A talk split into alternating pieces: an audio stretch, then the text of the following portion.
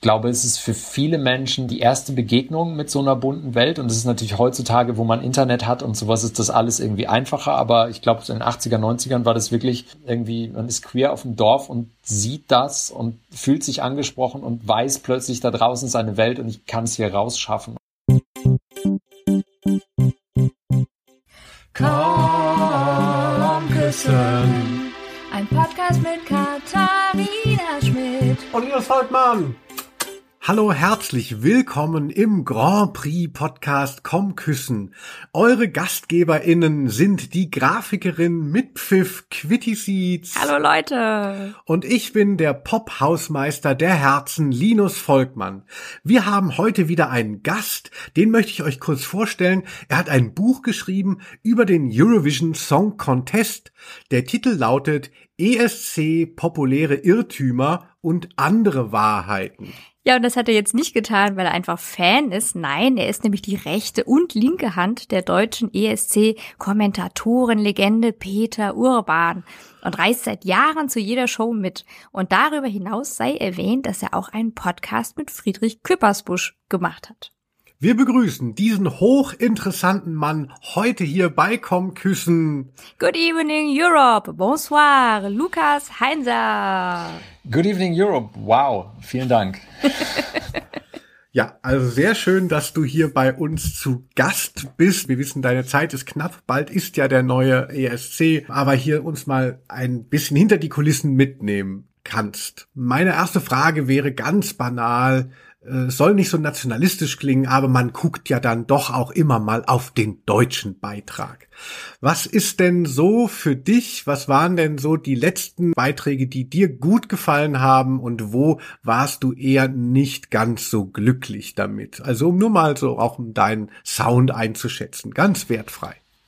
Insgesamt oder jetzt die letzten fünf irgendwas Jahre? Ja, sag doch äh, gerne mal so die, die letzten Jahre, aber wenn du so ein All-Time-Fave hast, also Mary Rose, Aufrecht gehen und so, kannst du natürlich gerne auch erwähnen. Nee, All-Time-Fave ist natürlich äh, Joy Fleming, ein Lied kann eine Brücke sein. Also das ist, äh, es gibt keinen besseren deutschen ESC-Beitrag. Ähm, dass das Ding damals äh, so abgesoffen ist. Ich verstehe immer noch nicht warum.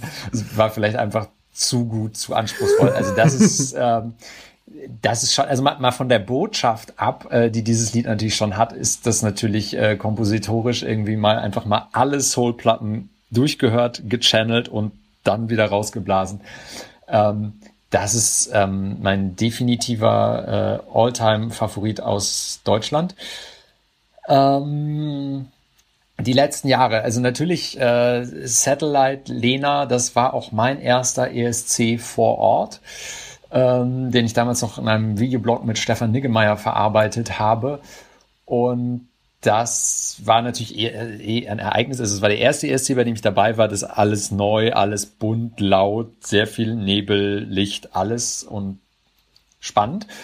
Ähm, war ja aber auch eigentlich ein schöner Song. Also es, es gibt in dem Videoblog irgendwie eine Stelle, wo das Playback anläuft äh, während einer Probe von Lena und Lena ist es, oder der gesamte Gesang ist noch nicht zu hören. Man hört halt wirklich nur dieses Playback-Band, wo so eine, ich glaube ja immer noch, dass der Song eigentlich die GarageBand-Demo aus Stefan Raabs Heimstudio war, weil so klingt halt das, was letztlich da gewonnen hat. Und es, es läuft also diese, dieses Band im Hintergrund und ich sage in die Kamera, hm, wenn niemand singt, hört man mal, wie kacke dieser Song ist. Äh, und das hat aber Stefan Raab damals schon sehr richtig gesagt. It's not the song, it's the singing. Und it's the singer. Und äh, natürlich ist, äh, hat Lena dieses Ding gnadenlos gerockt, hat im Finale da nochmal eine ganze Schippe draufgelegt. Und es ist einfach, es ist natürlich ein emotional sehr nah an meinem Herzen befindlicher Song, weil es eben mein erster ESC war. Aber es ist auch einfach ein, ein cooler Song, der, glaube ich, so, weil er so ist, wie sie singt, äh, funktioniert hat. Wobei ich eigentlich fast Taken by a Stranger in Düsseldorf fast noch den besseren Song fand. Ähm, aber das war dann vielleicht schon wieder eine Nummer zu cool für Europa und ähm, dann auch gerade so diese Emanzipation vom, vom jungen, frechen, wilden Mädchen zur coolen Frau in einem Jahr. Das hat dann vielleicht nicht das ganze Publikum abgeholt. Ähm, Standing Still von Roman Lob halte ich tatsächlich für einen, also wäre fast meine Nummer zwei, was All-Time-Beiträge äh, angeht aus Deutschland, weil ich es einfach einen sehr guten Song finde. Äh, irgendwie Jamie Cullum hat ja mit dran geschrieben, also so wie äh, halt heutzutage irgendwelche berühmten Leute mit an Songs geschrieben haben. Man, man weiß nicht, wie viel davon wirklich von ihm war. Und er war jetzt auch nicht als Songwriter bekannt zu dem Zeitpunkt. Ähm, aber das, das war auch ein sehr schöner Song. Und was hatten wir denn dann noch? Äh, dann kamen einige freudlose Jahre. Ich, mochte, ich muss aber ähm, äh, hier wir haben Texas Lightning. Te Texas Lightning, das war das war 2006. Da habe ich gar nicht geguckt. Das fand ich auch. Ähm, also wenn man sich das jetzt so im Nachhinein anguckt, ich kann nicht verstehen. Also ich habe damals den Vorentscheid, glaube ich, gesehen und ich glaube, die anderen Songs waren tatsächlich noch schlechter. Da ist, glaube ich, sogar entweder Joy Fleming oder äh, oder Vicky Leandros ist in dem Jahr nochmal angetreten oder sogar beide irgendwie, also irgendwelche ESC-Legenden mhm. wurden äh, sozusagen auf die Plätze verwiesen von Texas Lightning. Ja, kann man sich auch nicht erklären, aber gut. Ja, da kann ich mich sogar noch dran erinnern. Also ich dachte den, also ich höre den persönlich immer noch gerne. Ist irgendwie ein gutes Lied und schöne, schöne Outfits. Aber weil du es gerade erwähnt hattest, äh, ähm, der Blog äh, mit Stefan Niggemeier, also äh, war das dann eigentlich so der Anlass, du wurdest dann so entdeckt die Leute um Peter Urban haben gesagt, Mensch, den brauchen wir, der ist irgendwie fresh und jung.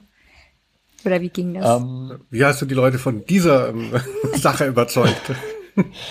Also tatsächlich haben wir das gemeinsam gemacht und dann natürlich durch Stefan, der auch natürlich damals schon wahnsinnige Kontakte in der ganzen deutschen Medienbranche hatte und dann auch mal eben Stefan Raab so zum Exklusivinterview beiseite bitten konnte, wow. äh, haben wir äh, habe ich dann also auch irgendwie diese ganzen Leute kennengelernt und ähm, dann hat man sich halt in Düsseldorf nochmal wieder gesehen und dann in Baku und dann waren irgendwie die Kontakte dann auch schon so eng, dass es dann auch schon irgendwie bilaterale äh, Gespräche gab und weil Stefan gesagt hatte nach drei äh, Videoblogs für ihn ist das Thema langsam auserzählt und er braucht großen Abstand zu dieser Veranstaltung. Mhm. Ich, ich aber so war, ich muss da unbedingt hin, es ist halt es ist halt der ESC und ich find's jetzt geil, ähm, äh, habe ich dann irgendwie ein bisschen die Fühler ausgestreckt und dann äh, sind wir uns da sehr schnell äh, nahe gekommen und einig geworden, äh, dass ich dann sozusagen die Seiten wechseln konnte und dann seitdem an der Seite von Peter Urban sitze. Und also wie habe ich mir das jetzt äh, so konkret vorzustellen, also dass du da so seine rechte und linke Hand bist? Das ist ja schon sehr nah dran dann an dem großen Peter Urban. Ähm, also ist es so, dass wir uns gemeinsam die ganzen Proben angucken. Ähm, das gibt von jeder, also es gibt ja zwei Halbfinals und ein Finale und von jeder dieser Einzelshows gibt's halt sozusagen vier Ausgaben. Das heißt, es gibt eine erste Durchlaufprobe, wo die ganze Show dann einmal durchgeprobt ist, nachdem die Acts teilweise schon über eine Woche da sind, um ihre Einzelproben zu haben, alles genau getaktet. Es gibt diese erste Probe, es gibt äh, die zweite Probe am Montag, Mittwoch und Freitagabend. Da gucken schon die Jurys zu. Das heißt, ähm, auf Basis dieses Auftritts äh, kommen schon die Hälfte der Punkte zusammen. Da, muss man also auch schon komplett abliefern, weil die Jurys natürlich besonders kritisch zugucken. Dann gibt's noch mal äh, am Tag der Shows, also Dienstags, Donnerstags, Samstags, gibt's äh, vormittags so eine Familienprobe, wo dann irgendwie Familien günstig Tickets bekommen und einmal den ESC so sehen können. Mhm. Meistens dann ohne Kostüm und ohne Make-up, also eher Auch zurückgefahrene ja. Version. ähm, Der Lordi nicht zu erkennen. Äh, ne? Da natürlich nicht ohne Kostüm und ohne Make-up.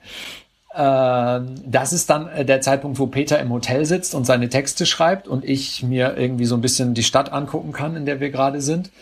Und dann fahren wir am frühen Abend zur Halle und äh, als erstes drucke ich Peter die Texte aus, damit er die da liegen hat. Und dann kommentiert Peter das und ich sitz äh, daneben, vor allem beim Finale, dann natürlich, wenn es zur Punktevergabe geht und sowas, dann mache ich mir halt Notizen, von wem haben wir Punkte bekommen, wenn wir Punkte bekommen haben. Ähm, von wem gibt's, also bei Michael Schulte, der hat ja ein paar Mal zwölf Punkte bekommen, dann irgendwie, bei welchen Ländern können wir uns jetzt nochmal besonders bedanken und sowas äh, auch mal kurz äh, nochmal Fakten raussuchen und sowas, damit er sich halt wirklich total darauf konzentrieren kann, da seinen Text vorzutragen und die Sachen einzuordnen und sowas, kümmere ich mich dann um alles Technische, da wird ja eine Leitung extra aufgebaut nach Hamburg, die können mit uns sprechen. Ich kann mit denen sprechen und Hintergründe raussuchen und sowas alles. Mhm. Und ähm, ja, das ist dann für sechs Tage irgendwie ein Fulltime-Job. Ja.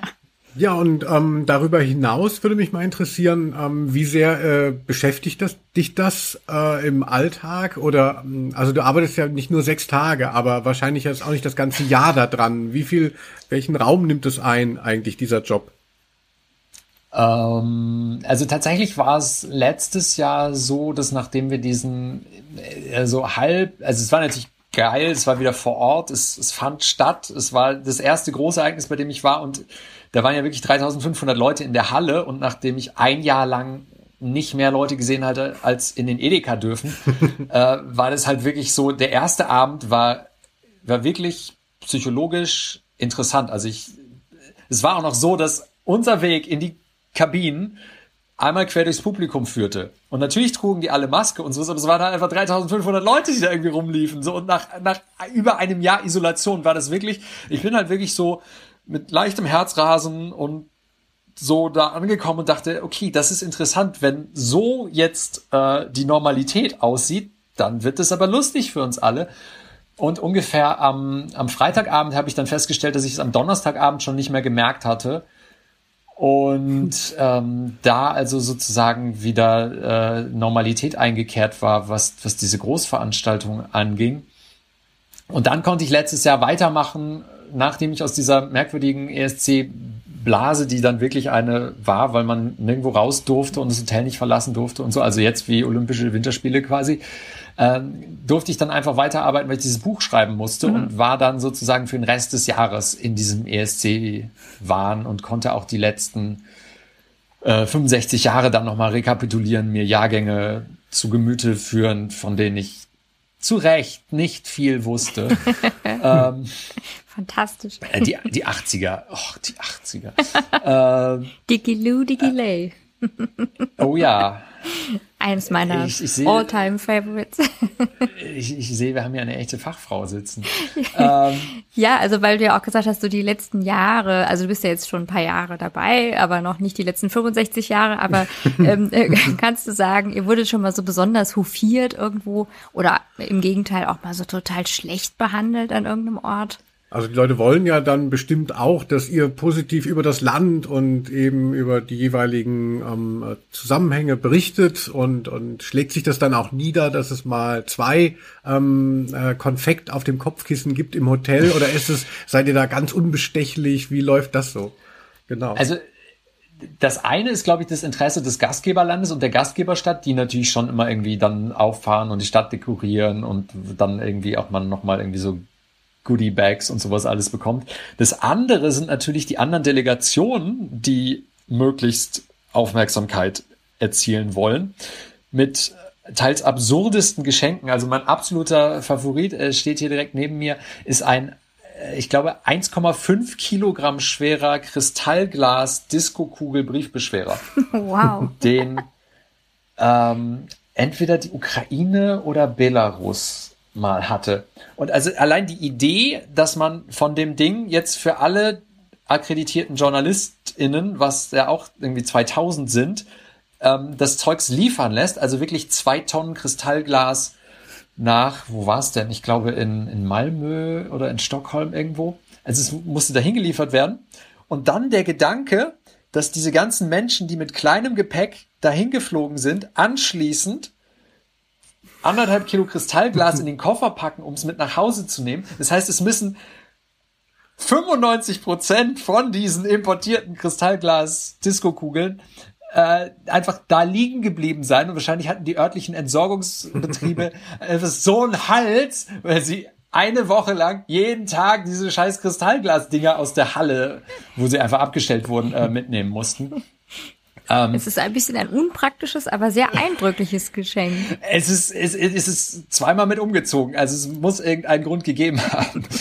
ähm, äh, was ich immer finde, äh, auch für die hier zuhörenden äh, Delegationen aus dem Ausland, was ich immer besonders toll finde, ist, weil man sitzt da ja wirklich äh, stundenlang, guckt sich diese Proben an, es ist dunkel in der Halle, es ist in der Kabine wahnsinnig kalt, weil so ein Lüftungssystem da ist, was es einfach auf Grabkammern-Level äh, runterregelt.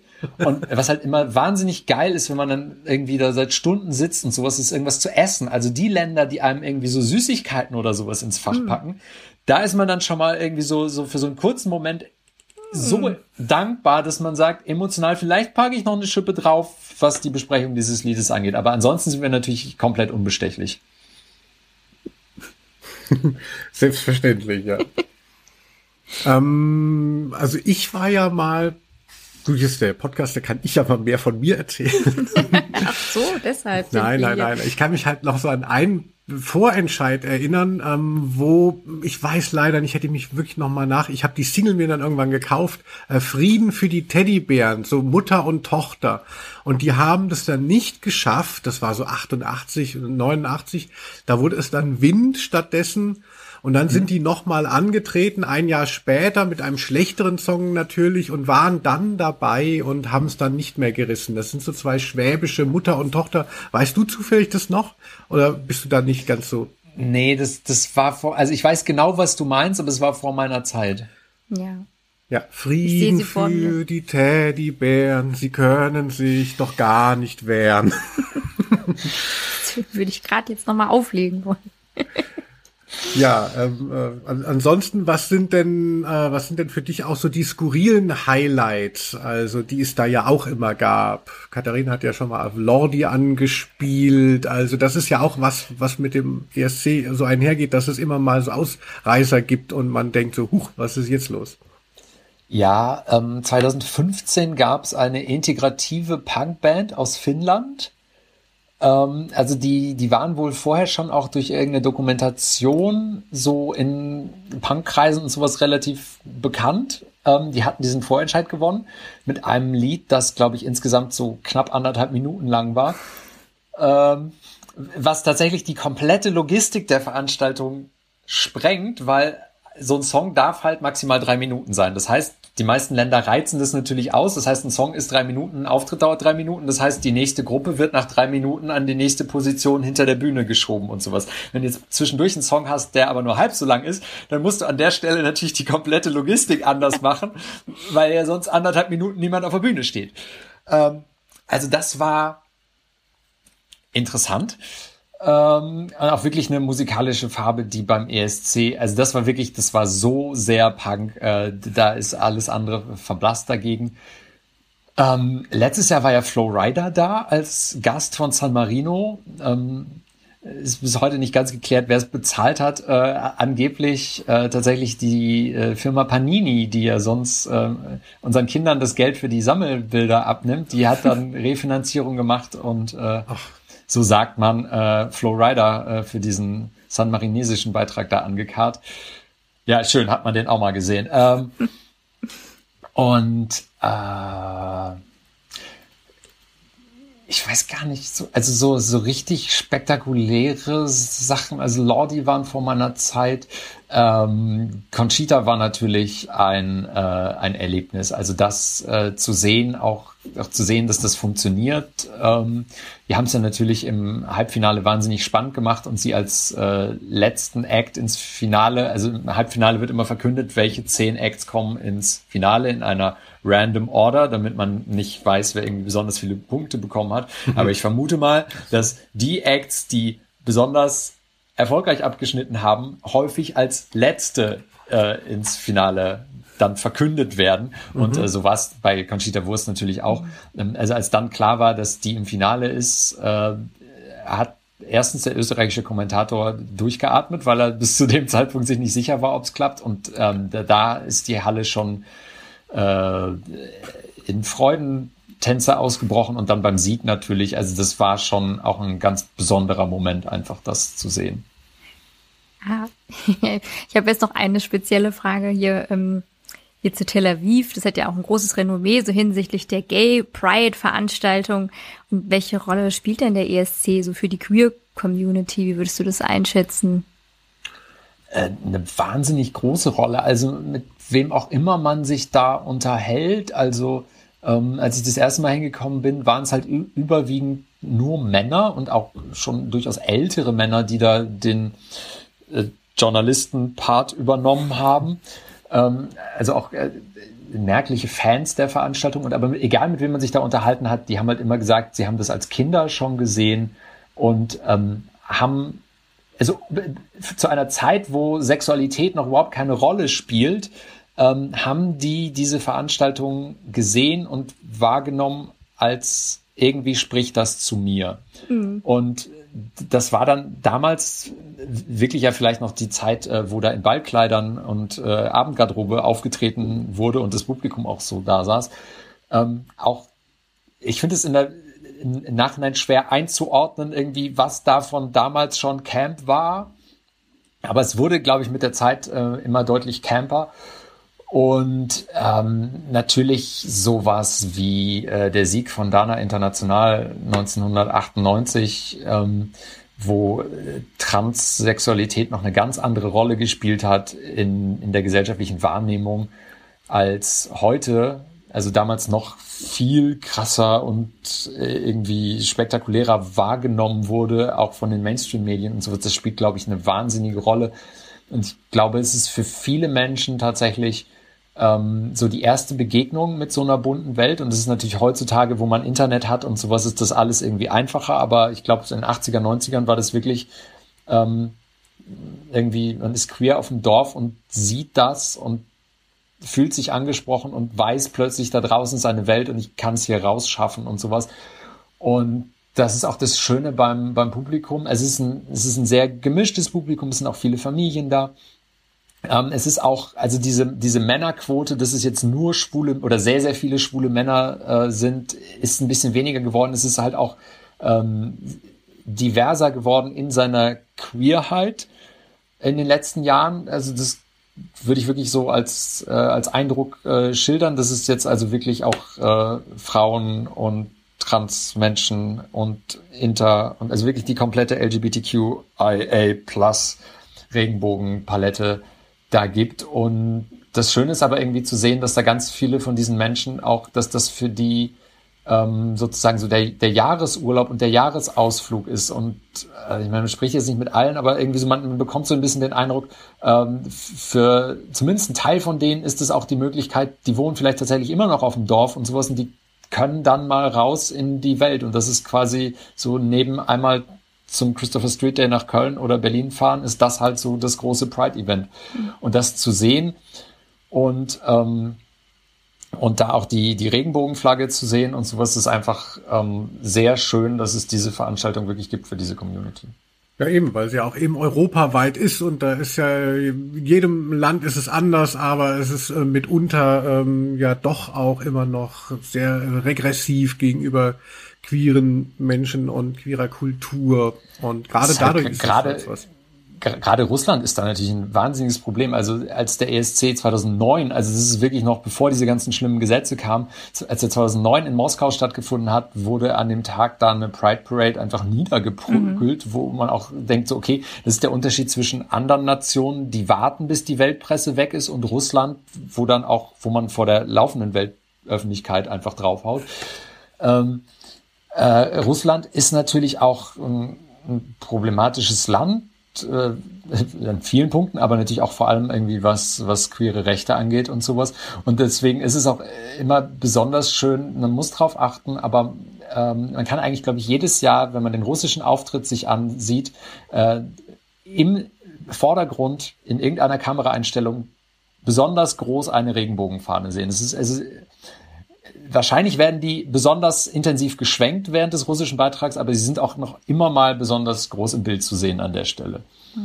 So dass dann auch eigentlich auf eine schöne Art Zeichen gesetzt werden können irgendwie. Ja. Ja, eben. Ja. Und, und es ist ja, äh, wie äh, Lukas ja auch gesagt hat, dass halt eben schon in den 70er, 80er Jahren man da eben so ein bisschen queeres Leben ähm, haben konnte oder teilhaben konnte, auch von draußen.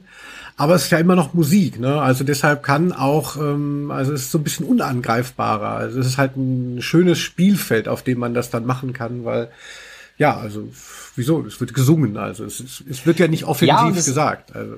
Nee, und das, es, es gibt halt auch irgendwie eine ganz, es gibt ganz andere Berührungspunkte sozusagen. Also meine Großeltern haben das dann natürlich, äh, als sie dann wussten, dass ich da arbeite, haben die das dann natürlich auch immer ganz stolz geguckt und bis zum Schluss gewartet, bis Peter Urban sich bei mir bedankt.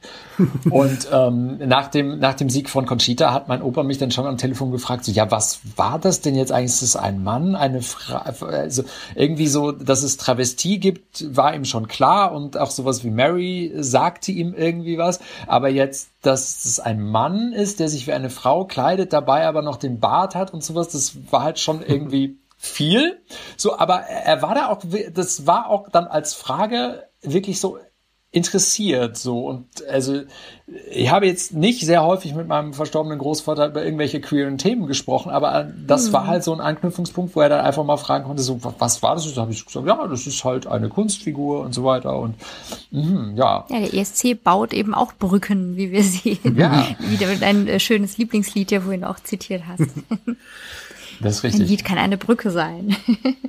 ich würde gerne noch mal, darf ich noch mal was äh, Privateres fragen vielleicht? Ja. ja. Ähm, also weil wir gerade so global waren und draußen. Ähm, also du ganz privat, du warst äh, Fan und hast es geguckt als Kind oder Jugendliche. Ähm, hattest du denn da auch so ein spezielles Ritual, mit wem du es geguckt hast oder dass du was Besonderes äh, dir zu essen hingestellt hast oder so? Nee, also diese, diese ganze Welt irgendwie von, von Matt Eagle und äh, Käseigel mit Fähnchen drin und sowas. Ich weiß gar nicht, ob das, ob das wirklich irgendjemand ernsthaft jemals so betrieben hat oder ob das nicht irgendwie quasi das, das Mem ist, das jetzt alle nachbauen sozusagen. Ähm, ich kann mich an meinen ersten ESC erinnern, 1993, den ich geguckt habe, weil meine Lieblingsband, die Münchner Freiheit, dort angetreten ist. Ähm, und ich kann mich aber an nichts von der Veranstaltung erinnern, also auch an deren Auftritt nicht, außer an die Punktevergabe. Und diese Punktevergabe hat, äh, hat in mir eine, eine Begeisterung entfacht. Und das war äh, schon so ein bisschen manisch. Ich habe das dann mit, mit Playmobil nachgespielt, so einzelne ESCs, wo dann sehr schnell in Landessprachen gesungen wurde und anschließend war dann sehr, sehr lange Punktevergabe. Ähm, und das, das war so mein erster Berührungspunkt. Und dann ähm, habe ich das ich, bei meinen Eltern geguckt, mal mit denen, mal ohne denen, auch nicht jedes Jahr. Ich erinnere mich dann auch so an manche Jahre, wo wir es dann im Freundeskreis irgendwie geguckt haben, aber auch eher so, weil einer hatte sturmfrei und da saß man dann und im Wohnzimmer saßen irgendwie alle und haben getrunken und äh, irgendwelche aktuelle Musik gehört und in einem, im Kinderzimmer oder sowas äh, war dann der Fernseher an und dann saßen irgendwie acht Leute zusammen und haben ESC geguckt. Ähm, also dieses ganze Ritual habe ich nicht und tatsächlich ist es so, dass ich seit 2010, also seit es mich wirklich intensiv beschäftigt, ja auch diese Veranstaltung nie mehr im Fernsehen gesehen habe, weil ich ja immer vor Ort bin. So, also es gab dann so ein paar Jahre, wo ich dann wirklich mit Freunden dann äh, den den Vorentscheid groß zelebriert habe und wir dann wirklich hier mit Sekt und Käseigel und sowas saßen, weil das ja die Gelegenheit war, wo ich so ein bisschen ESC-Feeling mal haben konnte als Zuschauer, ohne da selber gerade in der Halle zu sitzen. Und das ist natürlich, ich habe dann verstanden, warum Menschen gemeinsam den ESC feiern, weil es natürlich nochmal eine ganz andere Dimension ist. Ja, vielen Dank, ja eben. Also ich dachte auch, dass, also ich würde das wahrscheinlich vermissen, aber ähm, der andere Reiz ist ja, du bist einfach direkt dabei, ja. Mittendrin. Ja. ja, aber man muss ja bei sowas auch aufpassen, wenn man eben das macht, was man so liebt, dass man sich natürlich auch ein bisschen was von der naiven und der lustvollen Betrachtung nimmt, wenn es ein Job ist. Also ich hoffe, das ist bei dir nicht so.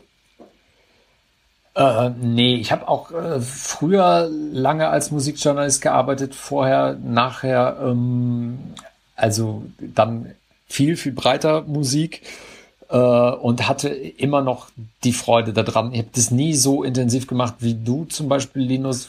Ja, ich hasse ja alles mittlerweile. Nein. ja, eben. Im Gegenteil. Ähm, wo sich dann wirklich so die Frage stellt, auch äh, gerade wenn man dann irgendwie so äh, von den Plattenfirmen belagert wird mit, hey, das ist ein Thema, das, das hätten wir gerne und sowas, wo es ja dann auch gar nicht mehr viel mit Freude und Spaß zu tun hat und eigentlich nur noch Geschäft ist und sowas. Und ähm, aber das ist halt auch das Schöne irgendwie am ESC, dass das wirklich diese Dosierung ist, diese zeitliche es gibt tatsächlich wissenschaftliche Studien über die Post-Eurovision Song Contest Depression, also das die Leute, die gerade vor Ort sind oder auch sich intensiv damit beschäftigen, ähm, danach wirklich in so ein Loch fallen. Mhm.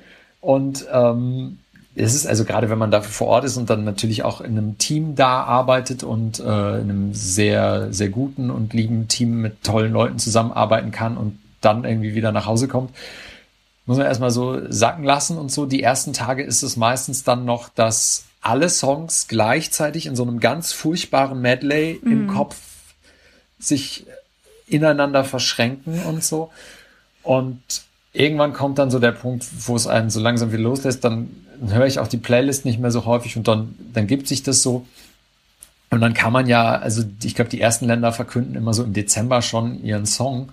Dann kann man sich da schon so langsam wieder reinsteigern. Ich versuche das dann immer, äh, ich versuche dann nicht, äh, es gibt Leute, die gucken dann alle Vorentscheide mhm. und äh, nehmen das alles mit und sowas. Und das ist dann, das ist bestimmt schön für den Gesamteindruck, aber ähm, ich nehme dann lieber so, wenn es dann schon so ein bisschen kuratiert ist und man dann irgendwie die Songs hat und dann hören kann, was, was jetzt wirklich im Rennen sein wird. Und dann kann man so wieder hochfahren, so ab mhm. März oder so. Ja, wie schön. Also wir kommen jetzt auch mal zum Ende. Vielen Dank schon mal für deine Zeit. Aber weil das ja ausgestrahlt wird vor dem ESC 2022 natürlich die Frage an den Insider, was erwartet uns dieses Jahr? Worauf müssen wir achten? Ähm, äh, was weißt du schon? Was kannst du mitteilen? Ich bin sehr gespannt, wie äh, die Italiener, wie man so sagt, äh, das, das machen werden. Es, es ranken sich wirklich große Legenden äh, um den ESC von 1993, glaube ich, in Rom. Äh, wo Max Schautzer, ich glaube, es war Max Schautzer, der der deutsche Kommentar war, äh, Kommentator war zu dem Zeitpunkt on air, sagte sinngemäß oder relativ wörtlich, ja, die Römer haben uns äh, vieles gegeben, aber die Organisation gehört nicht dazu. Ähm, wo man auch heute sagen würde, oh, das würde vielleicht heute nicht mehr ganz so gut ankommen. Man weiß nicht, äh, damals musste sich wahrscheinlich auch irgendein Senderverantwortlicher beim Botschafter entschuldigen oder so. ähm, also, also natürlich ähm, ist so die, die Klischee-Erwartung, dass es, äh, dass es italienische Fernsehen uns eine achtstündige äh, Parade da zeigen wird, weil also dieser Sanremo-Vorentscheid sind ja schon, ich glaube, fünf, sechs Abende, die jeweils fünf Stunden dauern und wo alle dreimal singen. Und das Standard Sonntagsvormittagsprogramm der Reihe ist ja auch vier Stunden Musikrevue oder so. Also ähm, wir erwarten Großes. Ich glaube, mittlerweile gibt es so ähm, Gesamtregeln der EBU, wie lang das alles sein darf mhm. und in welchem Rahmen das stattfinden muss und so. Also aber ich glaube, dass, äh, dass Italien natürlich zu Recht sehr stolz auf die eigene Kulturgeschichte ist und sowas und dass er wirklich in allen Formen, Farben und Darreichungsformen äh, uns präsentieren wird. Ich habe auch schon mega Bock auf das Land und aufs Essen und auf die Menschen und ah. also Menschen wieder draußen. Das wird mega.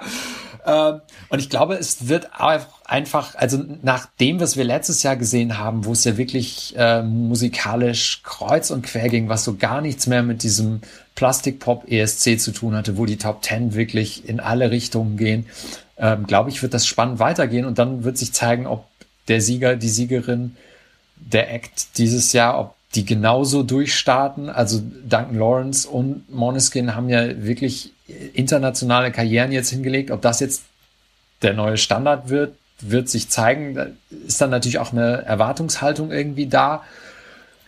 Warten wir es ab, aber ähm, ich glaube, es wird wie immer außergewöhnlich.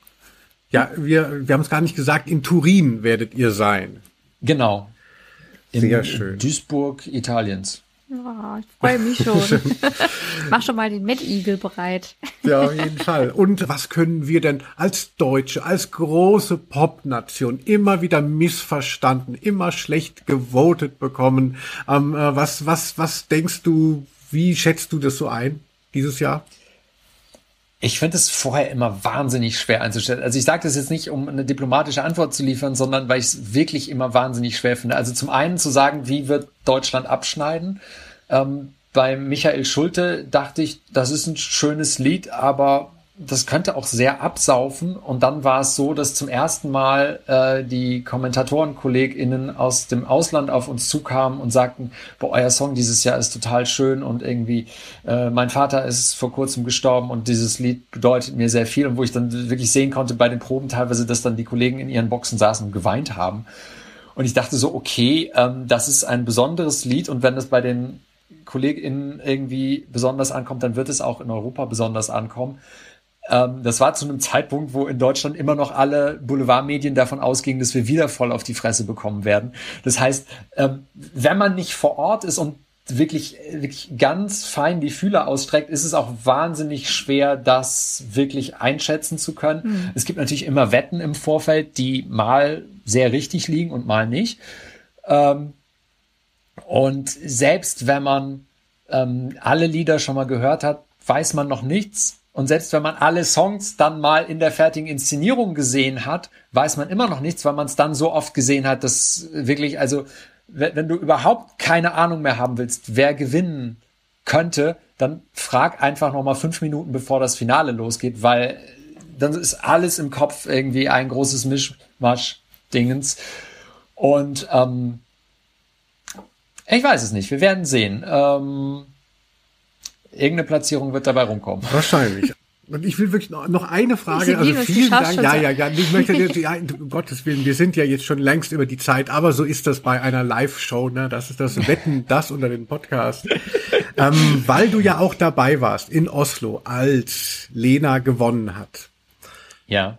Ähm, da war ja, das war ja nicht der, die größte Überraschung. Die, die noch größere Überraschung war ja, dass dann plötzlich Stefan Raab in dieser, in diesem live übertragenen Siegestaumel dann ähm, äh, die Idee hatte und die auch schon postulierte und durchbrachte an in dieser Nacht.